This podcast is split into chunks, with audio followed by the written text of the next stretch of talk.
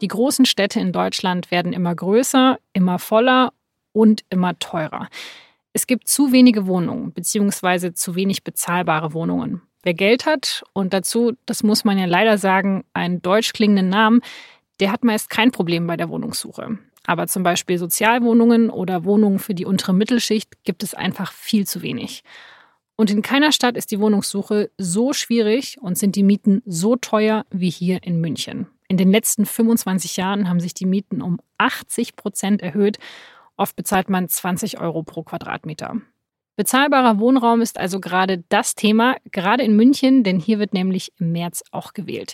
Der jetzige Bürgermeister ist Dieter Reiter von der SPD. Der stellt sich auch zur Wiederwahl. Außerdem haben die Kandidatinnen der Grünen und der CSU Chancen. Alle Parteien versuchen also, ihren Wählerinnen und Wählern Lösungen zu liefern, dafür, dass die Stadt immer voller wird und sich viele Menschen die Stadt auch einfach nicht mehr leisten können. Aber lässt sich dieses Problem überhaupt lösen? Und vor allem wie?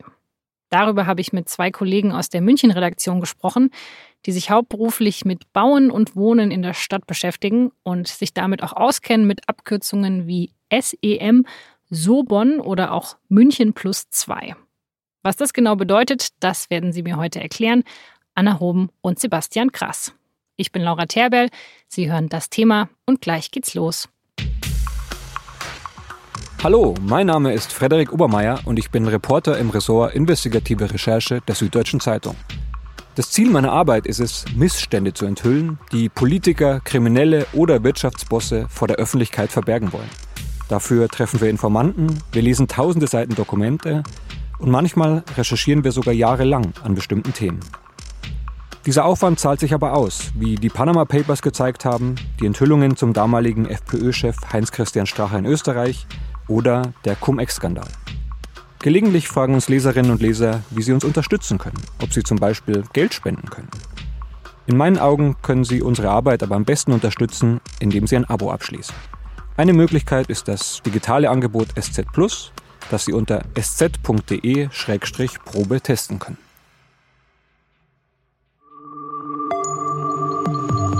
Das Thema. Der Podcast der Süddeutschen Zeitung.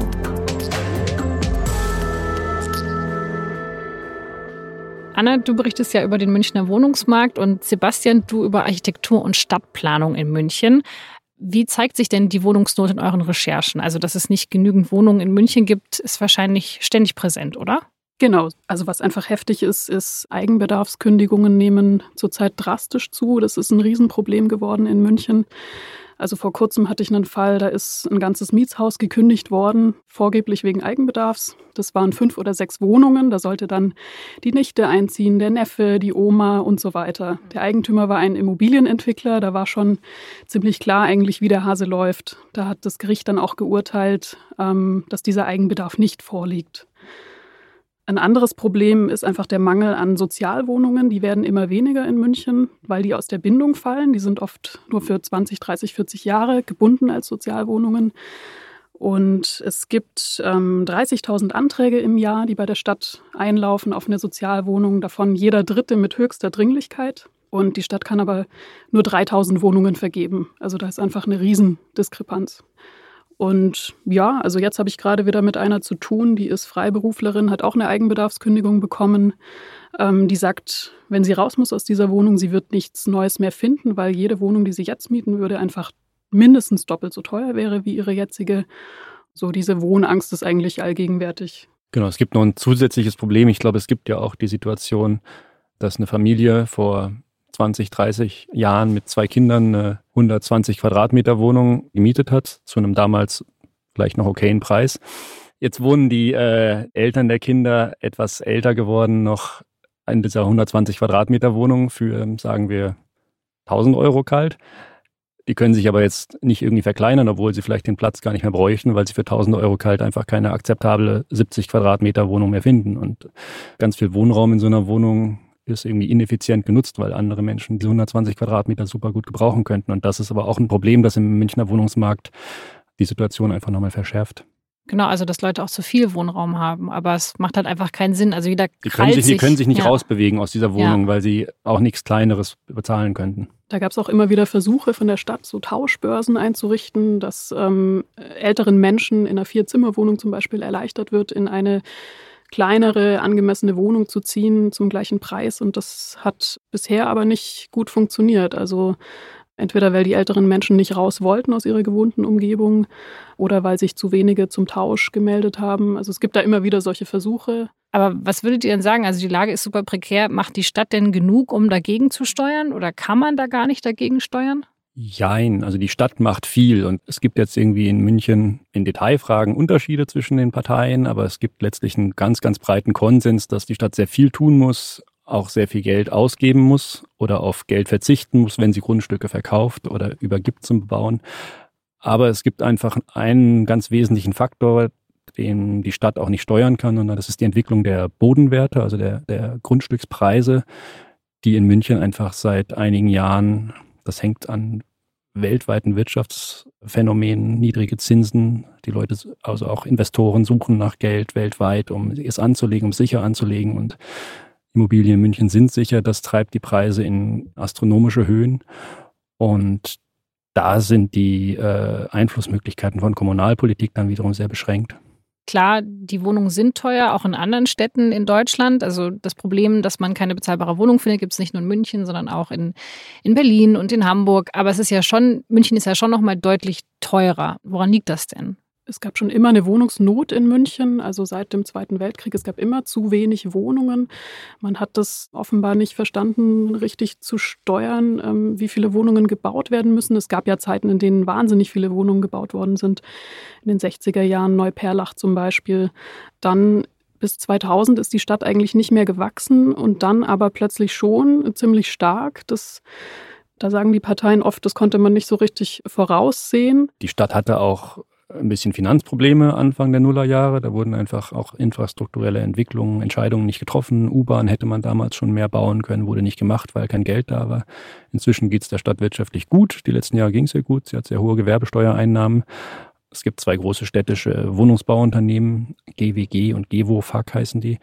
Die bauen sehr viele Wohnungen, Tausende über die letzten Jahre mit Geld der Stadt. Und da entstehen sehr viele geförderte Wohnungen für Menschen aus unteren Einkommensschichten, für Menschen aus mittleren Einkommensschichten auch. Das ist der Stadt auch sehr wichtig inzwischen, nicht nur in Anführungsstrichen Sozialwohnungen zu bauen, sondern auch eben Wohnungen, die haben einen Mietpreis von 13,50 Euro pro Quadratmeter. Für andere Städte sehr hoch, aber für hier ein gutes Angebot quasi, auch mit Förderung der Stadt. Dafür gibt die Stadt Geld aus für diesen Wohnungsbau. Sie gibt auch Geld dafür aus, Wohnungen aufzukaufen, um sie dem äh, Spekulationsmarkt zu entziehen. Aber all das reicht nicht. In den letzten Jahren, muss man sagen, ähm, hat die Stadt wirklich die Dringlichkeit erkannt. Es wird jetzt an allen äh, Stellschräubchen gedreht, wo man als Stadt nur drehen kann. Es gibt diese Erhaltungssatzungsgebiete in München, wo ein, ein Milieu, das sich über Jahrzehnte so zusammengesetzt hat, eben erhalten werden soll. Und da kann die Stadt, wie Sebastian gesagt hat, Häuser kaufen. Da gibt es ein Vorkaufsrecht. Wenn ein Investor eigentlich kaufen möchte, kann die Stadt sagen, halt, wir übernehmen das. Und da sind die Regeln für Investoren in den letzten Jahren so verschärft worden, dass die Stadt tatsächlich auch immer wieder zuschlagen muss, also mittlerweile meistens zuschlagen muss und seit 2018 ähm, 400 Millionen Euro dafür ausgegeben hat, tatsächlich einfach Bestandswohnungen aufzukaufen, um die Mieter, die da drin sind, zu schützen. Das ist natürlich im Einzelfall sehr schön für die Mieter. Aber natürlich kann man auch sagen, mit diesem Geld hätten viele neue Wohnungen gebaut werden können. Wie funktioniert es genau? Also ein Investor interessiert sich für eine Immobilie, möchte die kaufen und wann muss dann die Stadt einspringen und das kaufen? Nach dem Kaufvertrag muss die Stadt sagen, wir kaufen. Dann kann der Investor immer noch sagen, ich unterschreibe eine Erklärung, in der ich mich verpflichte, auf Luxussanierung zu verzichten. Und wenn der Investor diese Erklärung nicht unterschreibt, was die meisten mittlerweile nicht mehr tun, dann geht das Haus tatsächlich an die Stadt. Dann hat die Stadt das Haus gekauft. Ach so, also wenn ich als Investor ein Haus kaufe, ein großes Mietshaus in München, dann gibt es mittlerweile sehr, sehr viele Regeln für genau, mich. Richtig. Und wenn ich da keinen Bock drauf habe, dann kann ich vom Kaufvertrag wieder zurückziehen genau, und dann muss die Stadt es kaufen. Genau. Das ist natürlich dann, wie du gesagt hast, schön für die paar Leute, die dann da drin wohnen. Die können dann da wohnen bleiben und das Haus gehört der Stadt. Was macht die Stadt dann mit den ganzen Häusern? Die gehen dann an eine dieser beiden städtischen Wohnungsbaugesellschaften hm. und ja, die Mieten sind somit äh, gesichert. Also es ist nicht davon auszugehen, dass die städtischen Wohnungsbaugesellschaften dann irgendwie Luxus sanieren und mhm. äh, die Wohnungen wahnsinnig teuer vermieten. Es ist einfach eine Sicherheit äh, für die Mieter. Aber davon profitieren doch jetzt wahrscheinlich auch nicht die Leute, die sich sonst die Stadt einfach gar nicht mehr leisten könnten, oder? Und ich meine, das sind doch wirklich, das ist doch ein Tropfen auf dem heißen Stein. Das sind dann ein paar hundert Wohnungen und dann freuen sich ein paar Leute, aber das ist doch keine gescheite Wohnungsbaupolitik. Das ist halt ein kleiner Baustein tatsächlich, für den die Stadt im Moment ziemlich viel Geld ausgibt. Also in München hat die Stadt Zugriff auf 77.000 Wohnungen, die der Stadt gehören, den städtischen Gesellschaften etc. und die sie belegen kann mit Mietern. In Wien zum Beispiel gehören der Stadt 220.000 Wohnungen. Das ist natürlich schon eine ganz andere Nummer. Da kommen nochmal 180.000 Genossenschaftswohnungen dazu. Also ein sehr großer Anteil der Wiener wohnt eben in einer dieser Wohnungen, die sehr bezahlbar sind. Aber das ist ja schon was, was die Stadt ändern könnte, oder? Also wenn Investoren kommen und die wollen bauen in München, dann brauchen die ja ein Baurecht von der Stadt. Und da könnte die Stadt ja schon Vorgaben machen oder eben auch verlangen, dass man eben mehr Sozialwohnungen baut. Da hat sie Einflussmöglichkeiten, aber die sind eben begrenzt. Es gibt die sozial gerechte Bodennutzung, kurz SOBON. Ähm, vereinfacht gesagt, gibt die Stadt dem Bauherrn Baurecht für so und so viele Wohnungen und kann ihm aber dann vorschreiben, dass er 30 Prozent der Wohnungen als geförderten Wohnungsbau errichten muss. Und die restlichen 60 Prozent kann der Bauherr bauen und verkaufen zu Preisen, was der Markt hergibt. Damit macht er immer noch in der Regel einen ganz guten Schnitt.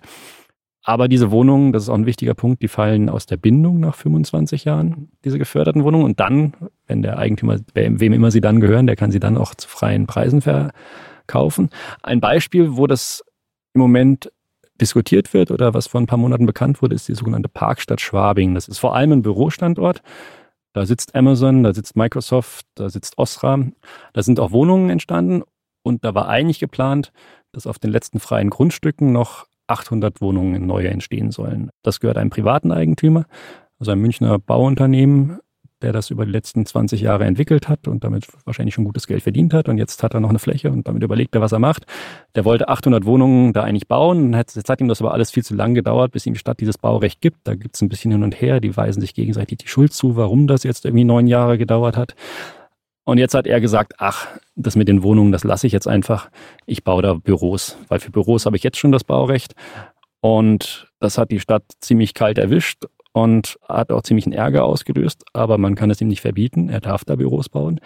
Dabei spielt auch eine Rolle, dass in München es nicht nur eine Wohnungsnot gibt, sondern auch eine Büronot. Also die Mieten für Büros steigen noch schneller als die für Wohnungen. Das ist natürlich auch ein Problem für die Stadt, dass sie natürlich auf der einen Seite Investoren brauchen, die diese Flächen entwickeln und die Häuser bauen. Aber sie dürfen es den Investoren natürlich auch nicht so einfach machen. Also sie müssen den Investoren schon viele Vorgaben machen aber halt nicht zu viele, weil sonst bauen sie gar nicht mehr und dann ist auch nichts gelöst. Und vor allen Dingen gibt es Bundes- und Landesgesetze, an die die Stadt gebunden ist, wo die Stadt auch nicht drüber hinausgehen kann und keine Vorschriften darüber hinaus machen kann. Und diese Sobon, über die wir gerade gesprochen haben, das ist auch sowieso gar kein Gesetz, das ist eine freiwillige Übereinkunft der Stadt, die sie mit den großen Baufirmen getroffen hat. Das haben die miteinander ausgedealt, aber da gibt es jetzt keine rechtliche einklagbare Grundlage dafür. Aber wenn man das alles hört, wie viele Wohnungen fehlen und wie schnell die Preise steigen, da kriegt man jetzt schon das Gefühl, naja, also muss man doch irgendwie mal so einen größeren Wurf machen. Man muss doch jetzt einfach mal ein bisschen mehr bauen. Und zwar nicht nur vielleicht 20 Wohnungen, sondern 20.000. Das macht die Stadt auch. Das, äh, in den vergangenen 20 Jahren ungefähr ähm, hat sie die sogenannte Messestadt Rieben gebaut. Das ist ein großes Neubaugebiet, das da entstanden ist, wo früher der alte Flughafen war. Da sind 18.000 Menschen untergekommen oder kommen da unter.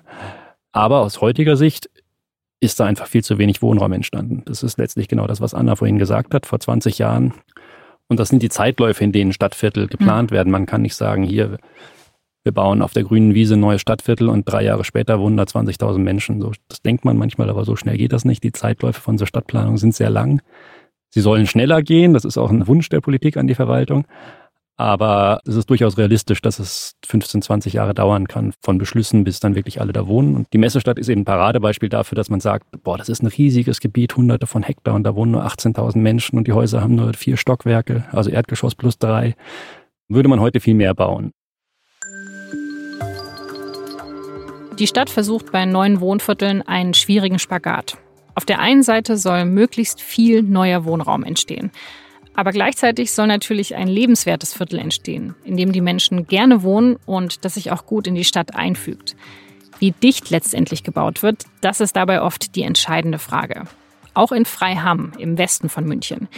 Hier hat die Stadt schon vor 60 Jahren Äcker gekauft, um hier eventuell mal im großen Stil neu zu bauen. Und genau das macht sie jetzt. Bald sollen in Freiham 25.000 bis 30.000 Menschen wohnen, in teilweise sieben- bis achtstöckigen Gebäuden. Also sehr viel dichter als bei früheren Projekten. Die Grundstücke gehören jetzt schon der Stadt München und deshalb kann sie in dem Viertel recht viel bestimmen. Deswegen entsteht in Freiham auch relativ viel geförderter Wohnraum, auch mehr als bei früheren Projekten. Die Stadtviertel daneben, die bestehen aber vor allem aus Reihenhaussiedlungen, die bis jetzt am Stadtrand lagen. Und da haben sich die Anwohner schon in den 90er Jahren über die Pläne in Freiham beschwert. Sie seien nämlich überdimensioniert und menschenfeindlich. Es sollte viel maßvoller gebaut werden, also nicht so dicht. Und es stimmt natürlich schon, weil so ein ganz neues Stadtviertel, das braucht auch eine entsprechende Infrastruktur.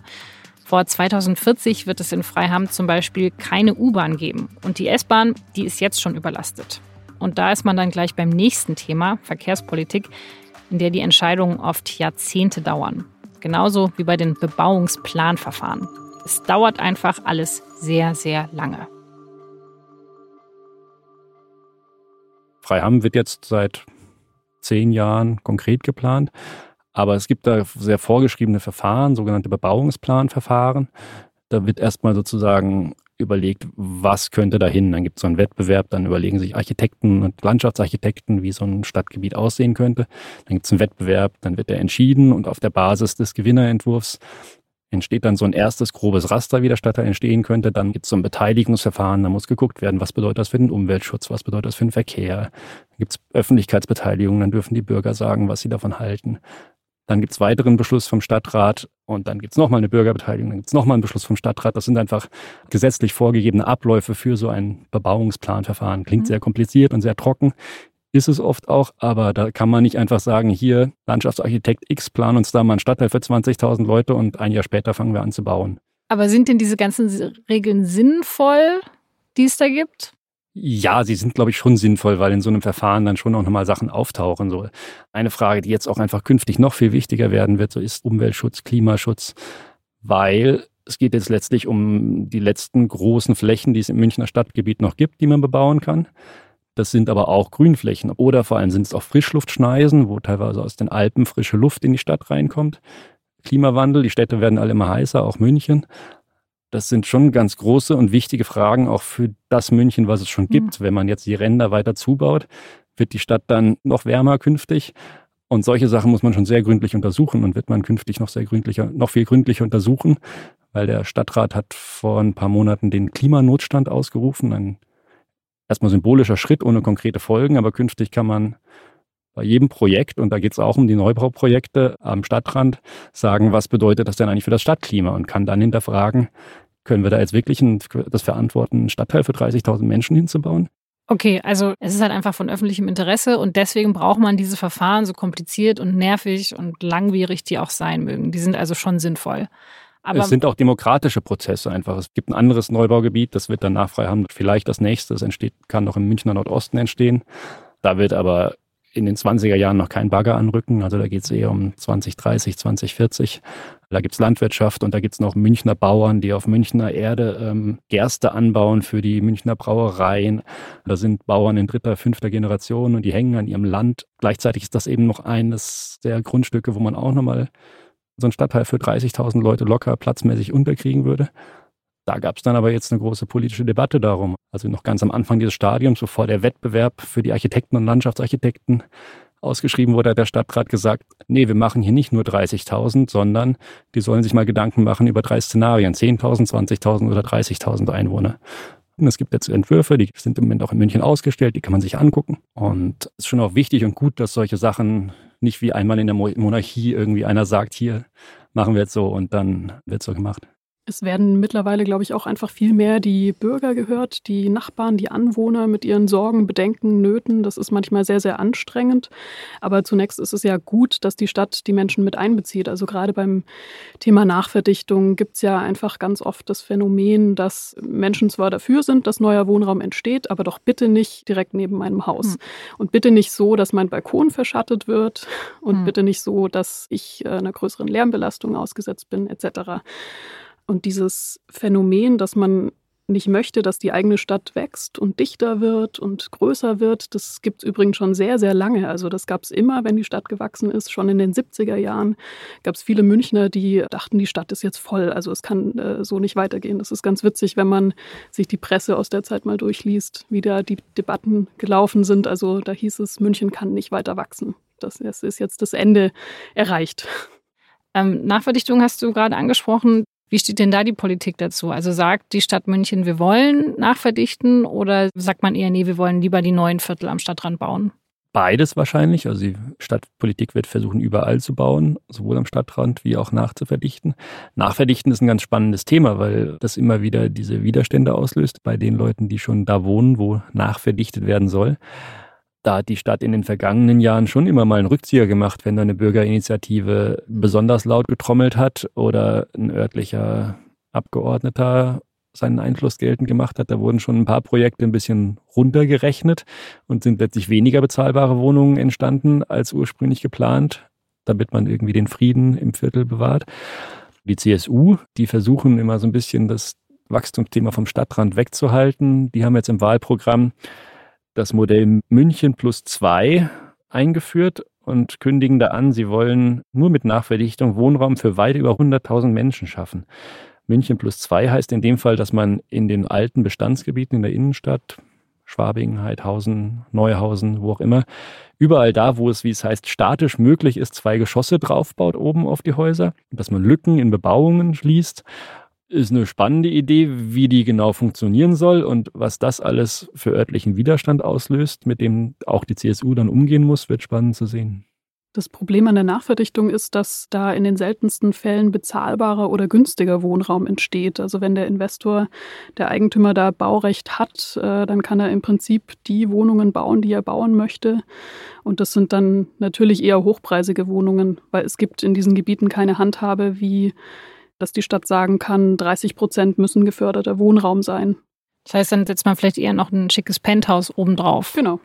So ist es bis jetzt und da wird die CSU auch sicher noch Antworten geben müssen, wie sie das regeln will, dass das neue Dachgeschoss künftig vielleicht nur 13,50 Euro Miete kostet. Gerade noch schwer vorstellbar. Okay, aber 13,50 ist ja immer noch relativ viel. Anna, was du gerade gesagt hast, fand ich spannend, dass man schon vor so vielen Jahren der Meinung war, dass die Stadt eigentlich schon viel zu voll ist. Und dieses Gefühl, das haben ja jetzt schon auch viele Menschen. Also das steht ja auch auf den Wahlplakaten von der CSU zum Beispiel. Es soll keine neuen Baustellen mehr geben. Also es zeigt ja schon, dass es vielen Leuten mittlerweile reicht, dass denen die Stadt zu sehr, zu schnell wächst. Absolut. Also da gibt es diese Münchenliste, die sich gegründet hat, eben gegen das Wachstum. Oder Sie sagen, Sie wollen das Wachstum besser steuern, aber im Grunde sind sie nicht davon überzeugt, dass äh, München weiter wachsen soll. Es ist auch die CSU, die damit Politik macht, mit dem Slogan Wieder München werden, wo man sich natürlich so ein bisschen fragt, welches München soll München denn wieder werden? Also soll das das München aus den 70ern werden, wo ja auch schon über das Wachstum geklagt wurde? Ja, da wird viel gespielt mit diesen Vorstellungen einer Münchner Gemütlichkeit, die anscheinend äh, jetzt verloren gegangen ist oder äh, droht verloren zu gehen. Aber also das frage ich mich ja schon, kann man denn das Wachstum begrenzen? Also ich meine, es ziehen halt einfach Leute nach München, auch weil sie hier Arbeitsplätze finden. Ist das überhaupt ein Szenario, dass ihr sagt, naja, man könnte schon versuchen, einfach, dass die Stadt langsamer wächst? Das ist tatsächlich eines der großen Streitthemen im Moment im Wahlkampf für die Kommunalwahl. Da gibt es eben die von der Anna eben schon genannte Münchenliste. Die CSU hat eine ganz interessante Twitter-Stellung, weil die CSU einerseits am Stadtrand in die sehr stark ist, in diesen eben kleiner, kleiner, kleinteiligen Siedlungen. Das ist eigentlich ihr, ihr Gebiet. In diesem Gebiet sind jetzt aber auch gerade diese anderen Parteien und diese Münchenliste sehr aktiv und setzen die CSU unter Druck. Auf der anderen Seite ist die CSU ja per Definition eine wirtschaftsfreundliche Partei und sagt hier, ja, wir, weil darum geht es letztlich bei dieser Wachstumsdebatte auch immer, dass in München die Wirtschaft einfach nach wie vor sehr gut läuft, Unternehmen herkommen, es gerade im Moment einen Trend gibt, dass die größten Tech-Konzerne, Google, Amazon, Apple, die sind alle schon in München, teilweise auch schon durchaus nennenswert groß, aber die kommen alle noch viel mehr nach München. Die wollen in den nächsten Jahren hier vierstellig neue Jobs schaffen. München ist sehr attraktiv für diese Unternehmen. Das ist internationale Akademiker-Elite, die daherkommen, Programmierer, Entwickler, die gut verdienen und für diesen jetzt 20 Euro oder 25 Euro im Monat in Miete völlig okay, weil im Vergleich zu Silicon Valley oder London sind ist das wir ein noch Witz. günstig. Sind ja. wir günstig, genau. Und die Frage, die dahinter steckt, kann man dieses Wachstum steuern? Die CSU sagt, ja, wir brauchen aber auch irgendwie Wirtschaftswachstum und das ist auch irgendwie klar, weil die Wirtschaft bringt Gewerbesteuer und die Stadt gibt sehr viel Geld aus für Wohnen und das Geld muss ja auch irgendwo herkommen. Die Stadt muss noch irgendwie die Infrastruktur, Trambahn, U-Bahn, Neubau und finanzieren. Und deshalb gibt es schon auch aus der CSU Stimmen, die sagen, hier, äh, wir brauchen diese Unternehmen für die Zukunft der Stadt. Und das ist tatsächlich eine Frage, die nicht so leicht zu beantworten ist, weil wenn man jetzt sagen würde, wir ziehen die Zugbrücke hoch und versuchen Unternehmen zu verschrecken, weil irgendwie verbieten kann man jetzt Google oder Amazon sowieso nicht herzukommen. Die Frage ist vielleicht, ob man sich darum bemüht, dass die kommen. Das tut die Stadt. Tatsächlich wirbt sie um solche Konzerne wie Google und Amazon. Aber es ist ganz schwierig, das zu stoppen, weil es da auch einfach globale Entwicklungen sind im Wirtschaftsleben und es eigentlich für München und für die Zukunft Münchens auch gut ist, dass es so eine attraktive Stadt ist. Also es gibt viele Städte in Deutschland, die wären froh um solche Probleme. Das darf man schon auch nicht vergessen. Ich meine, ich sehe es ja auch so. Ich bin ja auch keine gebürtige Münchnerin. Ich bin nach München gezogen und habe viele Freunde, die in die Stadt ziehen, eben weil sie hier ihren ersten Job gefunden haben und dann sich eben auch sehr schnell wohlgefühlt haben in der Stadt. Aber klar, wenn man jetzt halt sagt, wir finden das Wachstum eigentlich gar nicht so toll, dann müsste man natürlich in der Konsequenz sagen, naja, wir bemühen uns jetzt nicht um die Tech-Konzerne, die ja nicht nur lokal einstellen werden, sondern die global nach Mitarbeitern suchen. Und das sind ja genau die Leute, die dann eben hier hinziehen und die Mieten auch nochmal hochtreiben. Aber das ist dann genauso ein problematisches Denken. So, wir sind hier und ziehen die Zugbrücke hoch und äh, versuchen, dass wir es hier weiter kuschelig haben. Und so finde ich persönlich, kann auch jetzt eine Großstadt einfach nicht funktionieren, abgesehen davon, dass es da tatsächlich ganz viele praktische Probleme gäbe, wenn man das denn äh, so umsetzen wollte. Aber ich finde es auch von der Grundherangehensweise, gerade eine Großstadt ist einfach ein dynamischer Ort, entwickelt sich und muss sich auch weiterentwickeln. Wenn sie stehen bleibt, bin ich mir nicht sicher, ob, das, ob unser Leben in zehn Jahren ein besseres ist. Das denke ich auch. Also Entwicklung ist ja nicht per se negativ. Das ist was Schönes und was Gutes, dass München sich weiterentwickelt. Und wenn man dann äh, so denkt, ein München für die, die schon da sind, ist das keine besonders soziale Denke. Also es kommen einfach Menschen hierher und müssen irgendwo wohnen und haben auch das Recht dazu. Aber diesen Konflikt, den ihr jetzt angesprochen habt, den haben wir doch schon längst, oder? Also dieses von dem, die schon da sind, die eine Wohnung haben und die eigentlich nicht wollen, dass es noch voller wird, gegen die, die ja noch eine suchen. Aber der charakterisiert eine Großstadt auch, also wie die Anna schon gesagt hat, das gab es auch schon in den 70er Jahren, diese Debatten. Das gehört auch immer ein bisschen dazu. Und da tauchen jetzt dann eben auch öfter solche Fragen auf, wie gibt es ein Recht in der Innenstadt zu wohnen? Also wer hat denn da ein Recht drauf? Also der, der da geboren ist im Glockenbachviertel und schon immer da wohnt? Oder der, der jetzt da hinzieht und äh, einen tollen Job hat in München und sich das eben leisten kann? Ja, ist eine gute Frage. Aber ich meine, dass ja da vielleicht Leute wohnen, die da schon immer da gewohnt haben, macht ja vielleicht auch das Flair dieses Viertels aus. Also dann jemandem zu sagen, nee, du kannst dir deine Heimatstadt nicht mehr leisten, das ja, ist ja, ja auch absurd. Ja, natürlich ist da viel Emotion dabei und manchmal Wut dabei und Unverständnis dabei über die Stadt. Äh, es heißt dann oft gleich, die Stadt tut gar nichts, was ja auch nicht stimmt. Viele kommen mit dem Argument, dass sie in München geboren sind und dass sie doch äh, ein Recht haben, hier zu leben. Und natürlich, was will man dem entgegnen? Klar. Und dann gibt es eben diese völlig abgedrehten Fälle, wo dann über 90-Jährige aus der eigenen Wohnung geklagt werden sollen die absolut überhaupt gar keine Chance mehr hätten auf dem Wohnungsmarkt, ganz davon abgesehen, dass ihnen das psychisch und physisch eigentlich nicht mehr zuzumuten ist, eine neue Wohnung zu suchen und so einen Umzug zu überstehen und sich in einem neuen Stadtviertel auch einzuleben. Also da ist jemand, der hat sein ganzes Leben in seinem Viertel verbracht, den kann man ja nicht mehr verpflanzen mit über 90 Jahren.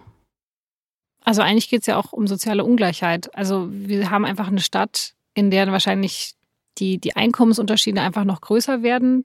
Und die Frage ist natürlich, bis zu welchem Punkt eine Stadt das politisch ausgleichen kann. Und vielleicht sind wir jetzt an dem Punkt, wo sie es halt vielleicht nicht mehr kann. Also natürlich kann sie ganz viel bauen und kann versuchen, mehr Sozialwohnungen zu schaffen, aber dass sich die Stadt dann manche Leute nicht mehr leisten können, ist wahrscheinlich was, was eine Stadtpolitik gar nicht so sehr beeinflussen kann ich sehe total, die äh, kennen sie aus meinem persönlichen Leben, aus dem Freundeskreis, diese ganzen schwierigen Geschichten und Entwicklungen, über die wir gesprochen haben. Aber ich bin dann auch immer nicht so apokalyptisch gestimmt, weil ich das Gefühl habe, München ist noch nicht London und ist noch nicht Paris. Wenn man Normalverdiener in London kennt, die juckeln dann jeden Tag anderthalb Stunden ein Weg irgendwie von ihrem Häuschen im, in den äußersten Suburbs mit irgendeinem rumpeligen Regionalexpress in die Stadt rein, um da zu arbeiten und fahren abends wieder anderthalb Stunden zurück. Das gibt es in München auch, aber ich habe das Gefühl, dass es in London die Stadt noch viel mehr verändert hat und dass es kaum noch normales innerstädtisches Leben gibt. Da finde ich München doch immer noch eine deutlich gesündere Stadt. Ich glaube, das wird auch nicht passieren in München, diese Entwicklung wie in London zum Beispiel. Aber es gibt in München auch 14 Prozent die an der Armutsgrenze leben, was viel ist, finde ich, für eine Stadt wie München. Für so eine reiche Stadt auch. Genau, ja. das darf man nicht vergessen. Und naja, im Moment tut die Stadt, was sie kann, aber auf vieles hat sie eben keinen Einfluss. Sie ist halt nicht abgekoppelt von nationalen und internationalen Entwicklungen. Und da ist dieses Thema der Bodenpreise, wo die Stadt dann versucht, mit Fördermodellen ähm, Grundstückspreise anders auszurechnen, so dass Genossenschaften die sich auch leisten können. Aber es müsste da einfach in der Bundespolitik viel beherzter rangegangen werden. Es gab eine Baulandkommission, die letztes Jahr Ergebnisse vorgelegt hat, aber die sind einfach noch zu zögerlich, um diese Entwicklung zu stoppen. Würdet ihr denn sagen, es wird besser, wird es schlechter oder bleibt es jetzt, wie es ist, was nicht so toll ist, aber zumindest nicht so schlimm wie in London? Ich habe den Oberbürgermeister mit ihm telefoniert für eine Geschichte und habe ihn gefragt, äh, weil ja jetzt eben die Kommunalwahl ist im März und dann eine neue sechsjährige Amtszeit ist und er selber will gern OB bleiben, wie er das denn sieht, wie es in sechs Jahren die Wohnungssituation in München ist, ob die dann besser ist oder schlechter ist. Und er hat gesagt, es wäre ein großer Erfolg, wenn sie ungefähr so bleibt, wie sie ist. Und das teile ich diesen Gedanken. Also es werden sich wahrscheinlich auch noch Probleme verschärfen, aber ich sehe es eben nicht ganz so apokalyptisch. Und glaube, dass die Stadt viel tut, dass sich auch Normalverdiener und Geringverdiener die Stadt weiter leisten können. Wenn man mit der Stadtverwaltung, mit dem Wohnungsamt spricht, dann heißt es auch immer, es ist ein Erfolg, wenn in einigen Jahren die Zahl der Wohnungslosen ähnlich ist wie heute. Und ich glaube, das ist ein ganz guter Gradmesser auch für den übrigen Wohnungsmarkt. Auch die Prognosen für die Preise von Eigentumswohnungen, die sind in den letzten Jahren extrem gestiegen in München.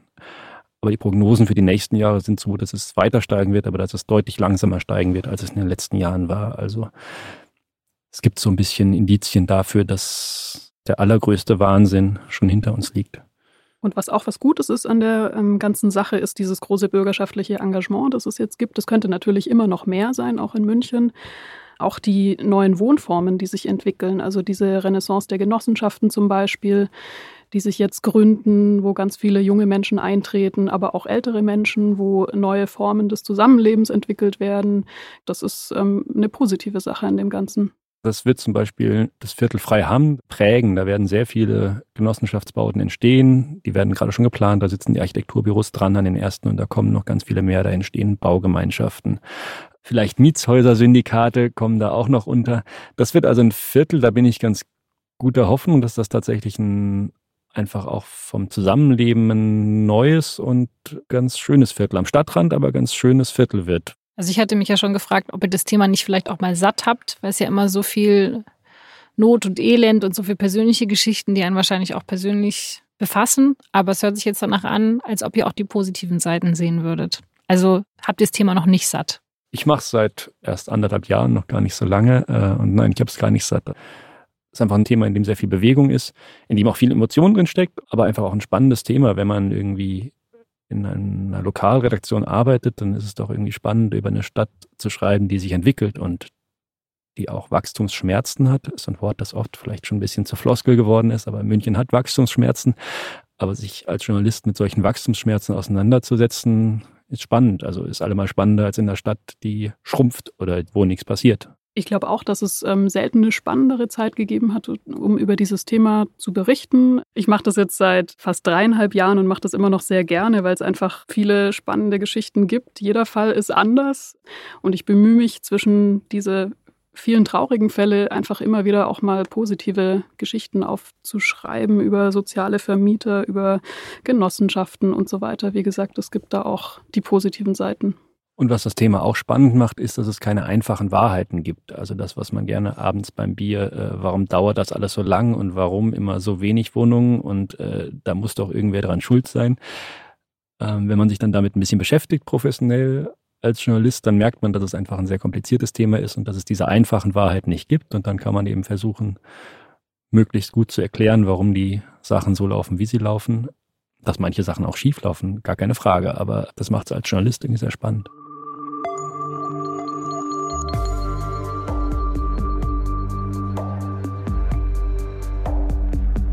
Das waren Anna Hoben und Sebastian Krass. Beide schreiben für die SZ über Wohnen und Bauen in München.